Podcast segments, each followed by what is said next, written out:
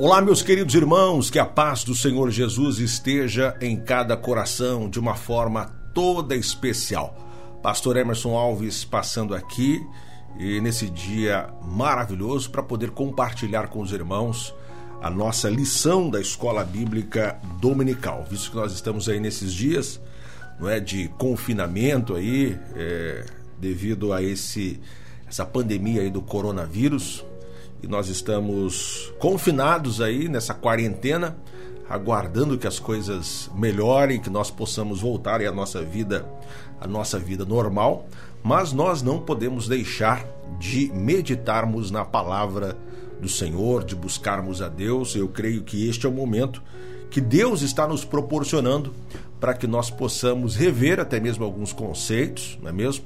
E nos voltarmos inteiramente para Deus, buscarmos a Deus, orarmos ao Senhor, falarmos com Deus e também meditarmos na Sua palavra. E visto que nós estamos aí sem as nossas atividades e os nossos cultos, sem as nossas reuniões, nós não poderíamos deixar passar em branco esse dia de hoje, esse domingo, onde nós estaremos estudando aí a última lição desse trimestre, desse primeiro trimestre de 2020 onde nós estudamos a raça humana, origem, queda e redenção. Uma lição maravilhosa, comentada pelo pastor Claudio Honor de Andrade. Foram 13 lições. Na lição de número 1, um, nós estudamos aí Adão, o primeiro homem. Depois veio a criação de Eva, a primeira mulher. Estudamos também a natureza do ser humano, os atributos do ser humano, a unidade da raça humana. Também na lição 6, nós vimos ali a sexualidade, é, a sexualidade humana. Na lição 7 estudamos a queda do ser humano, também a, o início da civilização humana, o primeiro projeto de globalismo, uma lição muito importante. Aí na lição de número 10 nós vimos ali só o evangelho muda a cultura humana. Aí na lição de número 11, o homem do pecado. Na lição de número 12, lição passada, Jesus, o homem perfeito. E agora, nesta última lição, o novo homem em Jesus Cristo. A lição de número 13, encerrando aí este, este maravilhoso trimestre de ensino é, da palavra do Senhor, o novo homem em Jesus Cristo. E olha, também aproveitando para convidar você, né, que ainda não é aluno da Escola Bíblica Dominical, você é o nosso convidado para você estudar a palavra de Deus. Procure aí a igreja mais próxima da sua casa ou a Igreja Evangélica Assembleia de Deus também mais próxima da sua casa. Nós estamos congregando na Assembleia de Deus do Jardim Guaraituba, pela bondade de Deus, pastoreando ali aquela igreja. E todos os domingos pela manhã nós temos ali a Escola Bíblica Dominical. Você é o meu convidado especial. Assim que as coisas normalizarem, nós pudermos, pudermos aí voltar às nossas, às nossas atividades normalmente, será um prazer, uma alegria ter você participando conosco ali das nossas escolas bíblicas dominicais. A Assembleia de Deus do Jardim Guaraituba fica na rua Xingu, 529, Jardim Guaraituba, em Paranaguá. Lembrando a você que na nossa nosso próximo trimestre nós estaremos estudando é, a Igreja eleita, redimida pelo sangue de Cristo e selada com o Espírito Santo da promessa. Uma lição muito especial, comentada aí pelo pastor Douglas Batista, e serão 13 lições maravilhosas aí. A carta, é, estaremos estudando a carta aos Efésios, não é? E estaremos estudando 13 lições maravilhosas: a sublimidade das bênçãos espirituais, eleição e predestinação, a iluminação espiritual do crente, libertos do pecado e outras lições especiais estaremos estudando aí no próximo trimestre. Então, você que não é aluno da Escola Bíblica Dominical, o meu convite a você a fazer parte desta maior escola teológica do mundo, e é o momento onde nós aprendemos mais sobre a palavra de Deus e crescemos na graça e no conhecimento de nosso Senhor e Salvador Jesus Cristo. Bom, vamos à nossa lição de hoje. Eu quero apenas fazer comentários aqui sobre esta lição, é, revendo aqui alguns tópicos. Eu acredito que também você tem estudado essa lição também na sua casa. que é importante você também reservar é, momentos aí no seu lar, momentos na sua casa, aproveitar o seu tempo também para estudar a palavra de Deus. Então, a lição de número 13, com a data deste domingo, dia 29 de março de 2020, fala do novo homem em Jesus Cristo. E o texto áureo desta lição está registrado é, na carta aos Efésios, capítulo 4, e o verso 13, quando o apóstolo Paulo escreve dizendo assim: Até que todos cheguemos à unidade da fé e ao conhecimento do Filho de Deus, a varão perfeito, à medida da estatura completa de Cristo. Então, Paulo, escrevendo aí aos Efésios, no capítulo 4, verso 13, nos faz este convite, não é? Até que todos cheguemos à unidade da fé, ao conhecimento do Filho de Deus, a varão perfeito, à medida da estatura completa de Cristo. E aí a verdade prática desta lição também nos diz assim: a salvação em Jesus Cristo leva-nos à perfeição espiritual, moral e ética, porque ele, embora Deus, foi o mais perfeito e completo dos seres humanos. Então, o comentarista aqui ele faz esta afirmação dizendo que Jesus Cristo, Jesus Cristo foi o mais perfeito e completo dos seres humanos. É, a leitura bíblica em classe está registrada no Evangelho escrito por João, capítulo 3, os versos 1 ao 16. Obviamente não vou fazer aqui a leitura é, dos 16 versos, mas apenas os primeiros versos e o último nos diz assim: E havia entre os fariseus um homem chamado Nicodemos, príncipe dos judeus. E este foi ter de noite com Jesus e disse-lhe: Rabi, Bem sabemos que és mestre vindo de Deus, porque ninguém pode fazer estes sinais que tu fazes se Deus não for com ele. Jesus respondeu e disse-lhe: Na verdade te digo, na verdade, na verdade te digo, que aquele que não nascer de novo não pode ver o reino de Deus. E disse-lhe Nicodemos: Como pode um homem nascer sendo velho? Porventura pode tornar a entrar no ventre de sua mãe e nascer? E Jesus respondeu, dizendo: Na verdade, na verdade te digo que aquele que não nascer da água e do espírito não pode entrar no reino de Deus. E ainda o verso de número 16, do mesmo capítulo 3 do evangelho escrito por João, que é praticamente aí o texto áureo da Bíblia, que diz assim: Porque Deus amou o mundo de tal maneira que deu o seu Filho unigênito, para que todo aquele que nele crê não pereça, mas tenha a vida eterna. Então está aí a resposta para o ser humano.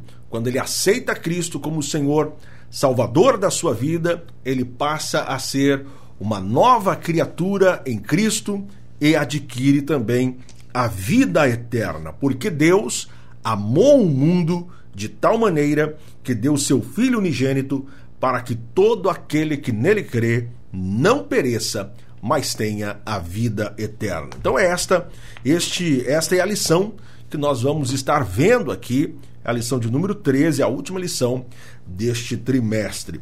Eu gosto também de destacar é, nas lições da escola bíblica dominical, eu gosto de destacar também a leitura diária né, está ali algumas recomendações de alguns textos bíblicos, algumas referências que ajudam, que fazem com que nós entendamos melhor é, o objetivo dessa lição.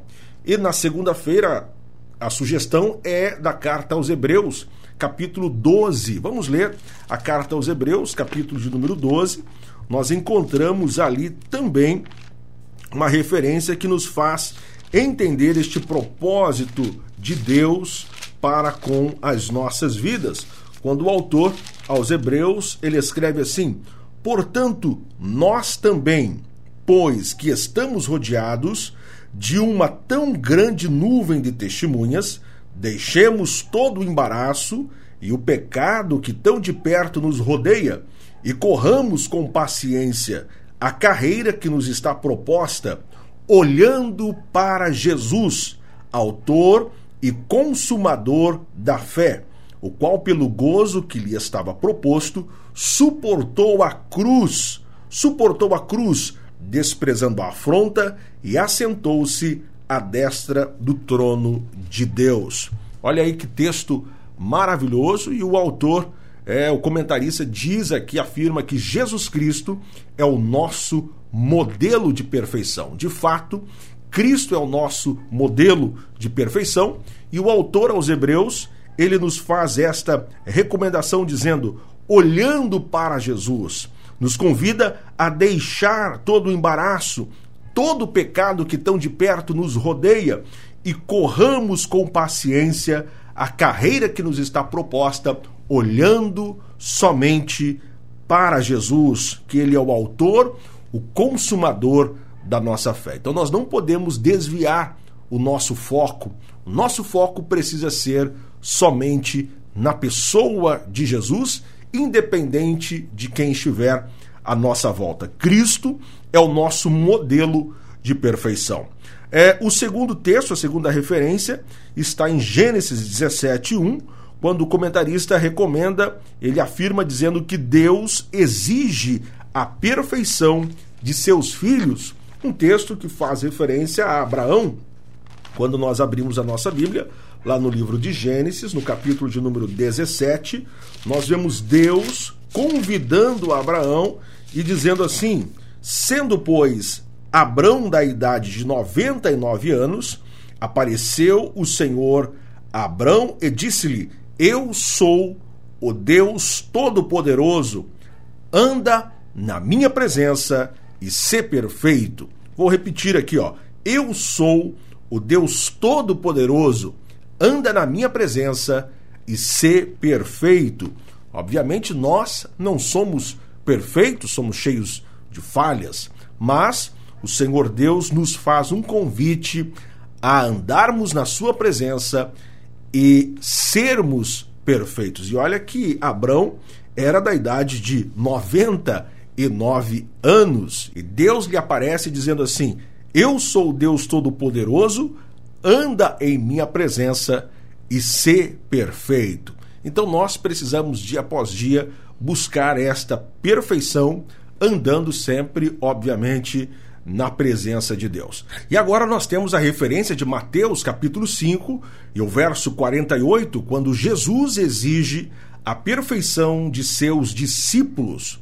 Lá no outro texto que nós fizemos menção, Deus exige esta perfeição de Abraão e agora Jesus também faz esta exigência aos seus discípulos. Vamos ler Mateus capítulo de número 5 e o verso de número 48, quando Jesus se reúne com os seus discípulos e ele diz e ele faz a seguinte recomendação aos seus discípulos: Sede vós perfeitos, como é perfeito vosso Pai que está nos céus.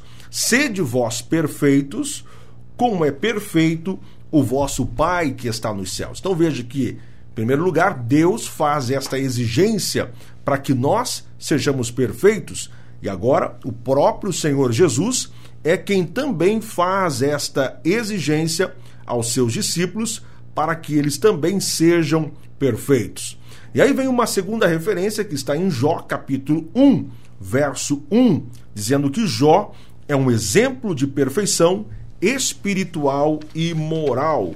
Quando nós abrimos a nossa Bíblia, lá no livro de Jó, no capítulo 1, o verso 1 diz assim: Havia um homem na terra de Uz, cujo nome era Jó, e este era um homem sincero, reto, temente a Deus e desviava-se do mal.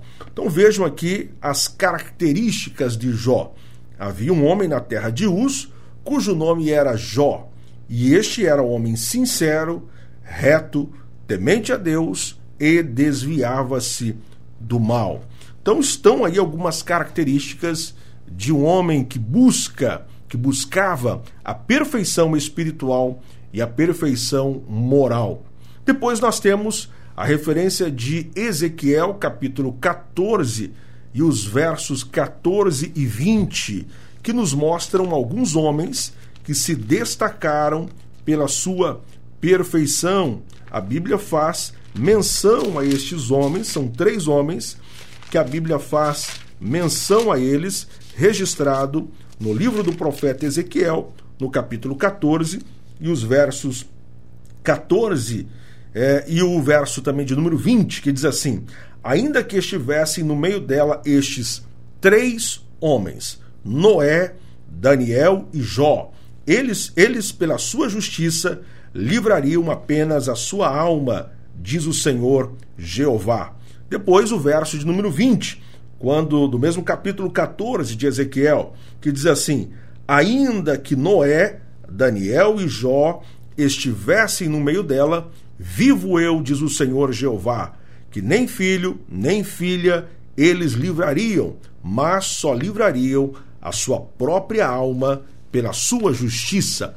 Então estão aí três personagens bíblicos que se destacam, se destacaram por procurarem ser perfeitos espiritualmente e moralmente falando. E por fim, nós temos também a referência do próprio apóstolo Paulo, quando ele escreve aos Filipenses, no capítulo 3, os versos 1 ao 16, onde o alvo de Paulo, do apóstolo Paulo, era a perfeição em Cristo.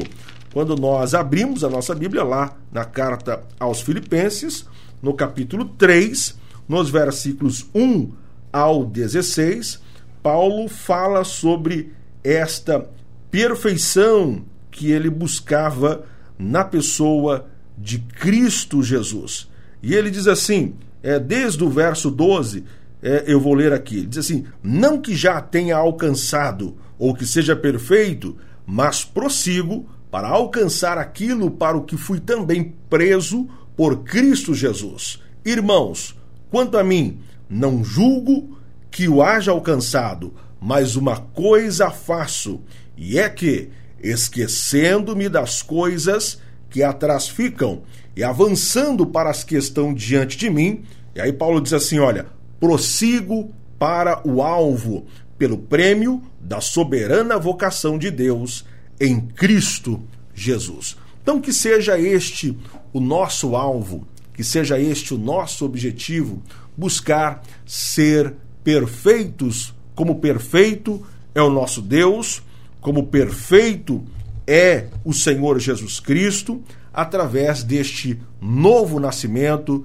nos tornando um novo homem em Jesus Cristo. Então, este é o objetivo desta lição: mostrar que a salvação em Cristo implica a geração de um novo homem. Então, quando nós aceitamos a Cristo, recebemos Jesus em nosso coração, recebemos Jesus na nossa vida, nós passamos a ser uma nova criatura em Cristo Jesus.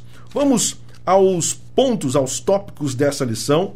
Essa lição tem três tópicos importantes que falam o novo nascimento do homem, a justificação do novo homem e também a santificação do novo homem. Nós vamos ver, vamos passar aqui nesses tópicos, nestes subtópicos, revendo aqui cada um destes pontos e também as referências bíblicas desta lição tão importante. Bom, a introdução da nossa lição diz assim: é possível alcançar a perfeição espiritual nesta vida? Então está aí uma pergunta importante que é feita logo no início dessa lição. É possível alcançar a perfeição espiritual nesta vida?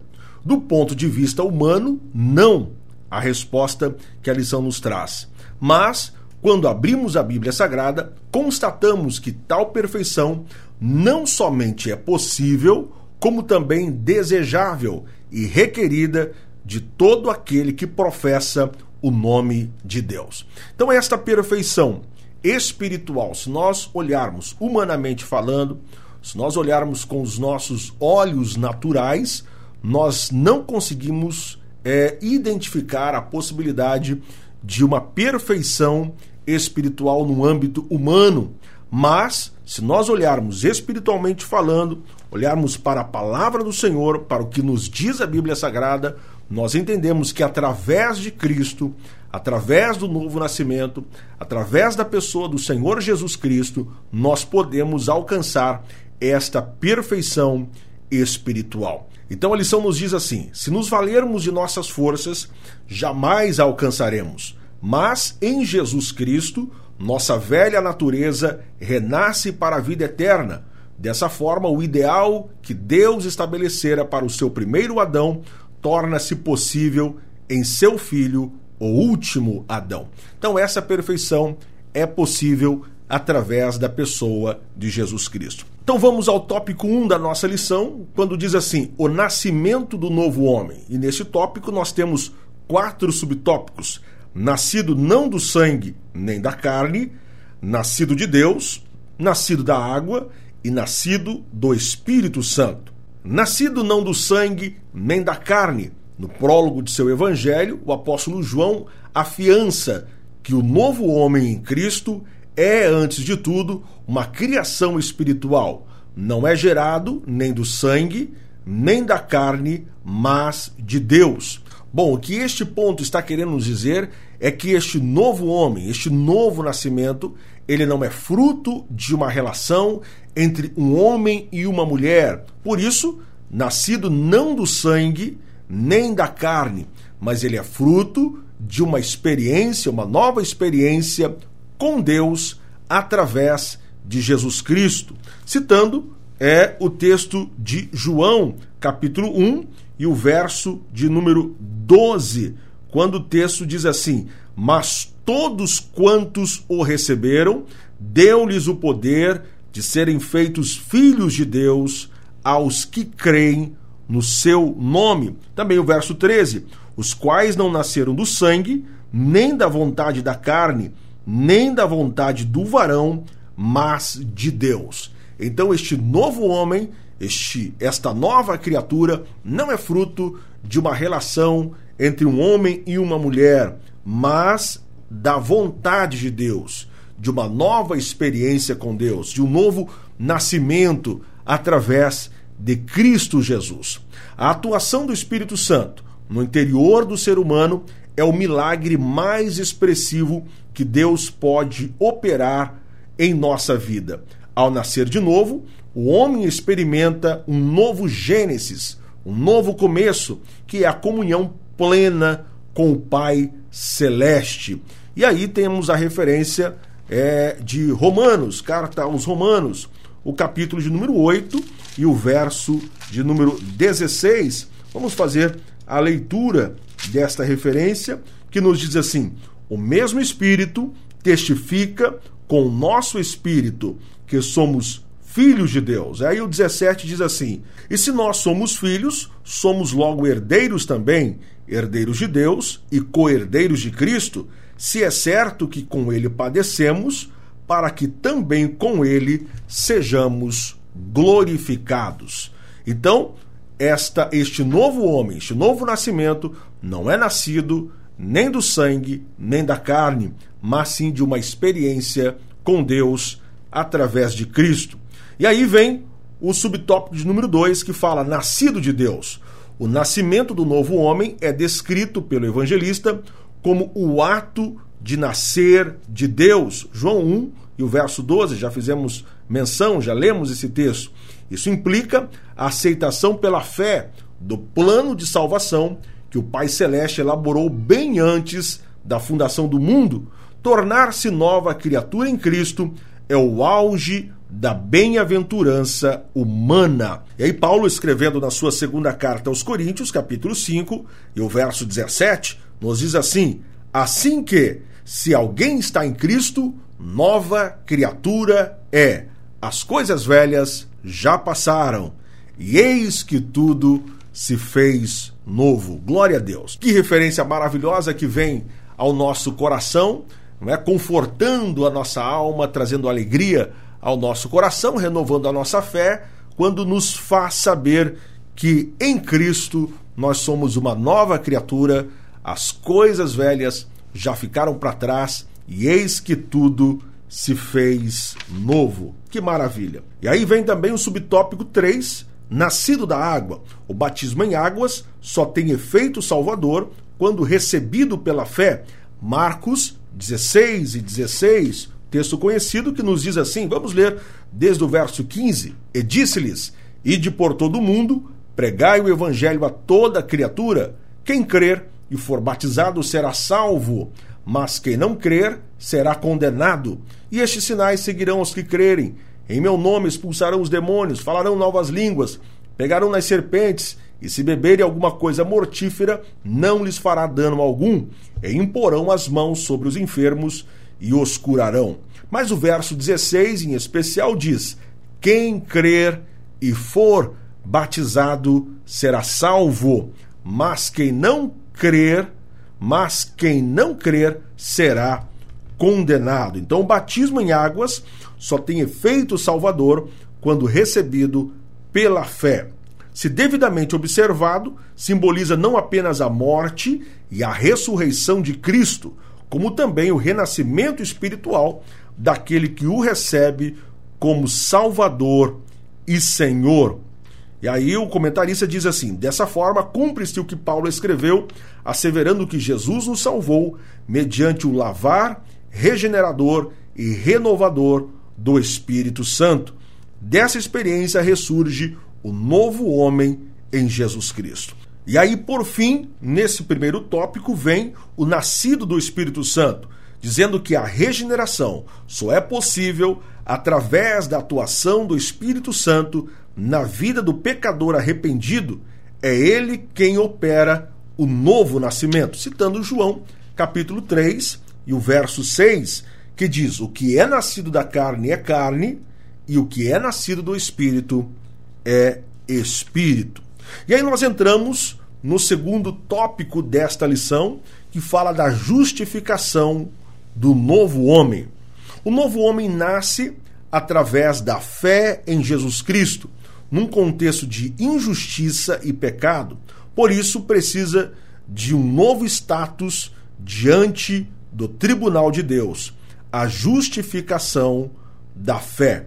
Então, este novo homem agora precisa ser justificado. Paulo, escrevendo na sua carta aos Romanos, capítulo 5, verso de número 1, ele diz assim: Sendo, pois, justificados pela fé, temos paz com Deus por nosso Senhor Jesus Cristo, pelo qual também temos a entrada pela fé a esta graça, na qual estamos firmes e nos gloriamos na esperança da glória de Deus. Então, este novo homem nasce através da fé em Jesus Cristo, por um contexto de injustiça e pecado. Então, nós vivemos em pecado e num contexto de injustiça, e por isso precisamos de um novo status diante do tribunal de Deus. E este novo status, e para este novo status, nós passamos pela justificação através da nossa fé.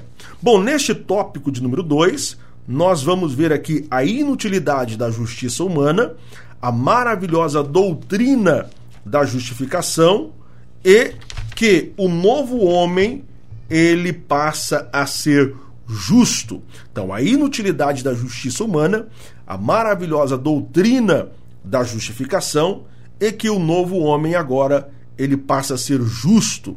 Então, a inutilidade da justiça humana nos diz que nossas obras, ainda que boas e aparentemente meritórias, não nos salvam nem nos justificam diante de Deus. Então, nós não somos salvos através das nossas obras, não é? As nossas obras não garantem a nossa salvação. Nossas obras, ainda que boas, e aparentemente meritórias não nos salvam nem nos justificam diante de Deus. Vamos ler a carta aos Efésios, capítulo de número 2, os versículos 8 e 9. Vamos ler essas duas referências que o comentarista nos recomenda. Capítulo 2 e os versículos 8 e 9 nos diz assim: Porque pela graça sois salvos, por meio da fé e isso não vem de vós, é dom de Deus. Aí o verso 9 diz assim: preste atenção. Não vem das obras para que ninguém se glorie, porque somos feitura sua, criados em Cristo Jesus para as boas obras, as quais Deus preparou para que andássemos nelas. Veja, vou repetir aqui os versos 8 e 9 é, do capítulo 2 da carta aos Efésios. Porque pela graça sois salvos por meio da fé. E isso não vem de vós, é dom de Deus, porque pela graça sois salvos. Pela graça sois salvos. Aí o verso 9: não vem das obras, para que ninguém se glorie. Então a nossa salvação não é fruto das nossas obras. E aí vem a maravilhosa doutrina da justificação. Ao pecador que pela fé recebe a Jesus, Deus lhe concede mais que um mero perdão, é muito mais que uma anistia, concede-lhe o status de justo, pois a justiça de Cristo muda por completo a situação jurídica do réu.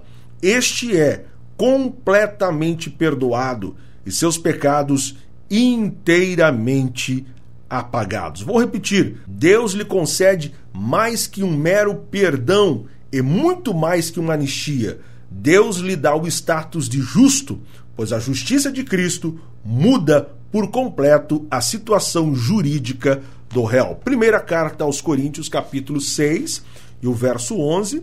Vamos fazer a leitura desse texto para vermos o que a Bíblia nos diz a respeito disso, conforme nos recomenda o comentarista dessa lição. Primeira carta aos Coríntios, capítulo 6, o verso de número 11, nos diz assim o texto sagrado: E é o que alguns têm sido, mas haveis sido lavados, mas haveis sido santificados, mas haveis sido justificados em nome do Senhor Jesus e pelo Espírito do nosso Deus. Então a justiça de Cristo muda por completo a situação jurídica do réu. Também Hebreus capítulo 10, o verso 17, vamos fazer também a leitura desse texto de Hebreus capítulo 10 e o verso 17, quando nos mostra que o Senhor esquece por completo dos nossos pecados. E aí diz assim: "E jamais me lembrarei dos seus pecados e de suas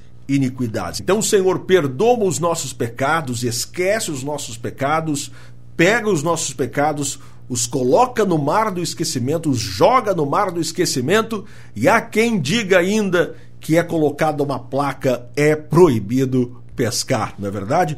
Então, através de Cristo, nós passamos a ter uma nova situação jurídica diante do Senhor Deus. O novo homem é justo, a partir da sua conversão, o pecador passa a ser visto por Deus como se jamais tivesse cometido qualquer injustiça.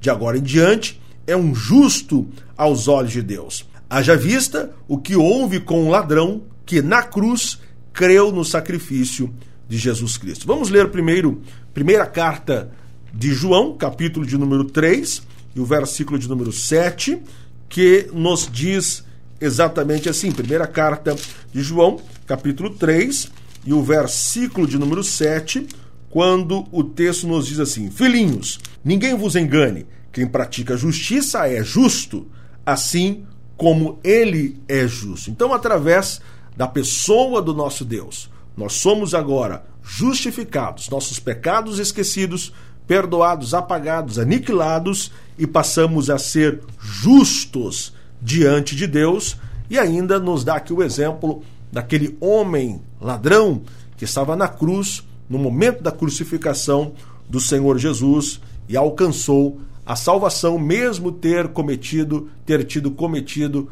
todos os seus delitos foi salvo através da pessoa de Jesus Cristo.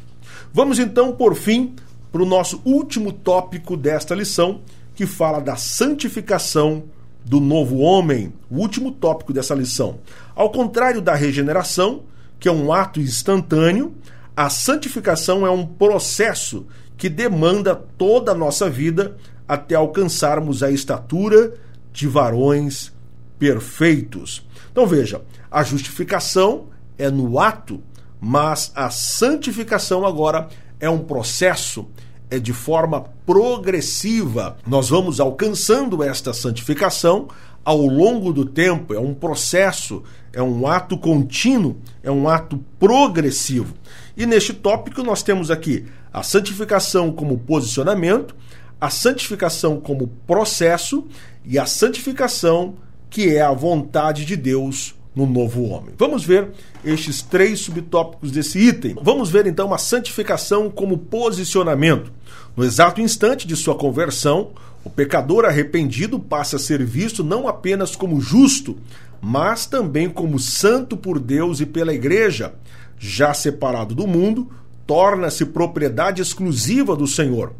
Posicionalmente, olha só que interessante, posicionalmente é santo, embora ainda esteja em processo de santificação. Mesmo que a santificação seja um processo, mesmo que ele esteja ainda é, num estágio progressivo para alcançar esta santificação de forma plena, ele é visto pecador ao aceitar a Cristo, ao receber Jesus no seu coração, arrependido, ele passa a ser visto como santo por Deus e pela igreja, separado do mundo, tornando-se propriedade exclusiva do Senhor. A referência de Lucas capítulo 23, verso 42, que é o momento em que aquele homem, aquele ladrão, na cruz, recebe a salvação, nos diz assim o texto de Lucas capítulo 23 e o verso de número 42. E disse a Jesus: Senhor, lembra-te de mim quando entrares no teu reino. E disse-lhe Jesus: Em verdade te digo que hoje estarás comigo no paraíso. Então ele alcança essa salvação em Cristo Jesus, até porque o próprio Senhor Jesus o enxerga, o vê como apto a entrar no paraíso com ele. E aí vem a santificação como processo. O novo homem em Cristo, ainda que seja visto como santo, e realmente o é, terá de submeter-se a um longo e disciplinado processo de santificação, até que venha alcançar a estatura do Filho de Deus. Vamos ler Efésios capítulo 4 e o versículo de número 13, que é, na verdade, o texto áureo desta lição. Até que todos cheguemos à unidade da fé, ao conhecimento do Filho de Deus, a varão perfeito, à medida da estatura completa de Cristo. Então, a santificação é um processo e nós estamos nesse estágio progressivo até que sejamos perfeitos, avarão perfeito, até que alcancemos a medida da estatura completa de Cristo. Então, a santificação é um processo. Na santificação do novo homem, a palavra de Deus é imprescindível, pois nos conduz ao ideal cristão, perfeição e santidade, para que em tudo sejamos imagem e semelhança de Deus. E por fim, a santificação é a vontade de Deus no novo homem. O novo homem é impossível sem o processo de santificação. Quanto mais nos santificamos, mais parecidos nos tornamos com o Senhor Jesus. Somos seus imitadores. Primeira aos Coríntios, capítulo 11, e o verso de número 1, quando nos diz assim o texto sagrado, Paulo escrevendo aos Coríntios no capítulo 11: Sede meus imitadores, como também eu de Cristo. É? Então, Paulo está dizendo que ele busca imitar a Cristo e recomenda aos irmãos que também fossem seus imitadores, assim como ele era da pessoa de Cristo. Logo, devemos ver a santificação como a vontade suprema de Deus para a nossa vida, mas se pecarmos, o sangue de Jesus nos purifica de toda a injustiça e impureza. Vamos ler Hebreus capítulo 12, o versículo de número 14, que nos diz assim: Segui a paz com todos e a santificação, sem a qual ninguém verá o Senhor. Então, um dos requisitos para que nós possamos estar com o Senhor, ver o Senhor, viver com Ele para todo sempre é a santificação. Mas se no decorrer da nossa vida, no decorrer da nossa jornada, nós viermos a pecar, se pecarmos, o sangue de Jesus Cristo nos purifica de toda injustiça e impureza. Que a Igreja de Cristo volte a pregar com mais instância e urgência a doutrina da santificação. Nenhum impuro ou profano entrará na Jerusalém celestial. A conclusão dessa lição diz: quem recebeu Jesus como seu Salvador e Senhor tomou a melhor decisão, pois os seus pecados foram apagados por Cristo. A nova vida em Jesus é um presente de Deus. Nós, os redimidos do Cordeiro, seremos glorificados. E nessa bem-aventurança estaremos para sempre com o Senhor. Que o Cordeiro de Deus seja eternamente louvado. E assim, é, nós encerramos este trimestre A Raça Humana, Origem, Queda e Redenção. Você que acompanhou, que participou das escolas bíblicas dominicais, certamente ampliou aí o seu conhecimento a respeito deste desta deste tão importante assunto que estudamos ao longo deste trimestre. Lembrando que no próximo trimestre nós estaremos estudando a igreja eleita, redimida pelo sangue de Cristo, selada com o Espírito Santo da promessa. Estaremos estudando também a carta aos Efésios. Você que não é aluno da Escola Bíblica Dominical, matricule-se na Igreja Evangélica Assembleia de Deus mais próxima da sua casa, seja um aluno da escola bíblica dominical. E se você quiser fazer parte conosco, a igreja onde servimos a Deus e pastoreamos é a Igreja Evangélica Assembleia de Deus, Jardim Guaraituba, em Paranaguá,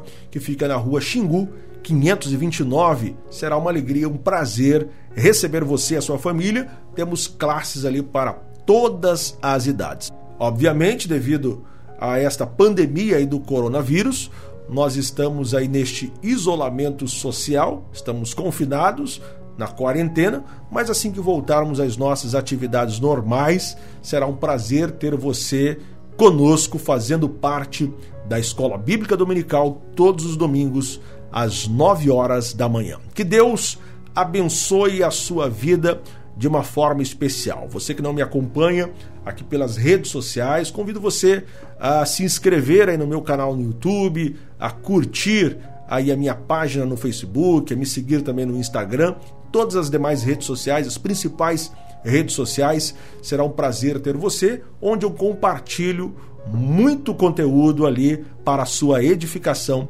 espiritual. Entra no meu site www emersonalves.com.br. Vou repetir para você: www.emersonalves.com.br. Será um prazer ter você me acompanhando pelas redes sociais e sendo o alvo também dos conteúdos que nós publicamos para edificação espiritual de muitas vidas. E isso nos motiva a continuar produzindo mais e mais conteúdos. Deus abençoe a sua vida em Cristo, viva extraordinariamente e até o nosso próximo encontro, se Deus quiser.